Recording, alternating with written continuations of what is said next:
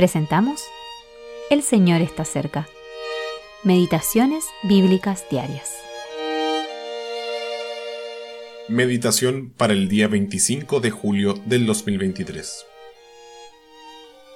Respondió Job a Jehová y dijo, Yo conozco que tú todo lo puedes, y que no hay pensamiento que se esconda de ti.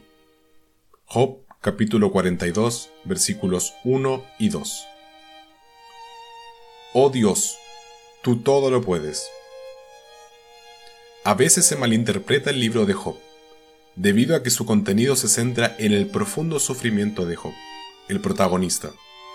A menudo se asume que el libro revela la razón del sufrimiento y la miseria en el mundo. Pero ninguno de los diálogos que encontramos en el libro explica la razón del sufrimiento. De hecho, cuando el tema es abordado desde la perspectiva de los amigos de Job, su interpretación, por lo general, es totalmente errónea.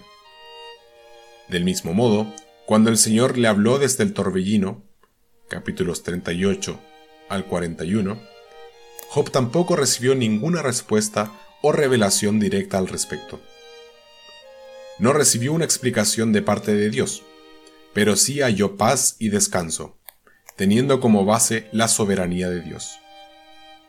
En estos últimos capítulos del libro, el poder y la soberanía de Dios se revelan a través de la creación.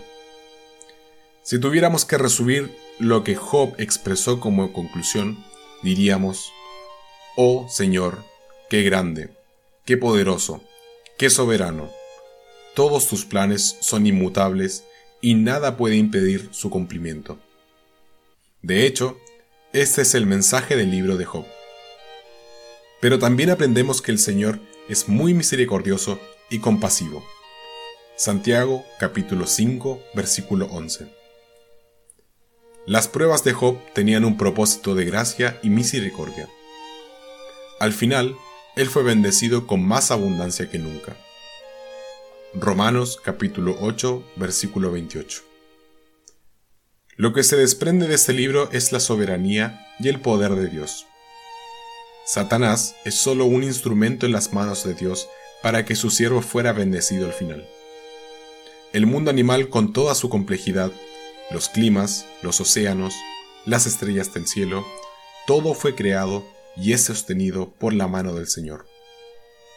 Nabucodonosor aprendió una lección similar.